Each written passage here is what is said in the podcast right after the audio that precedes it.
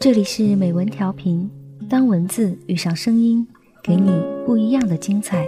我是主播咪酱，今天为您带来的文章是张小娴《爱的周期性》。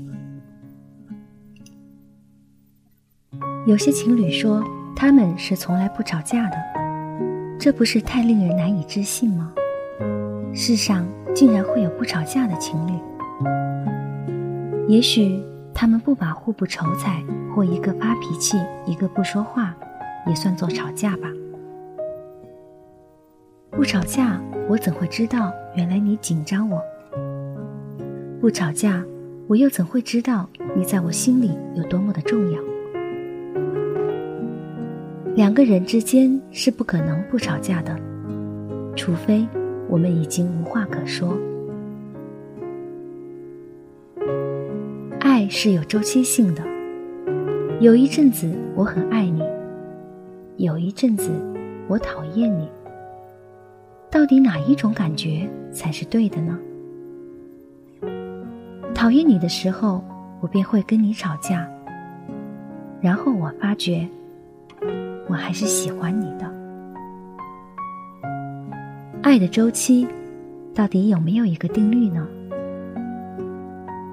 它不是女人的生理周期，我们从不知道它什么时候来，什么时候走。低潮的日子，我们都在彷徨的等待。他爱我吗？他不爱我。暗无天日，完全失去了自信心。不如就这样算了，反正我也可以没有他。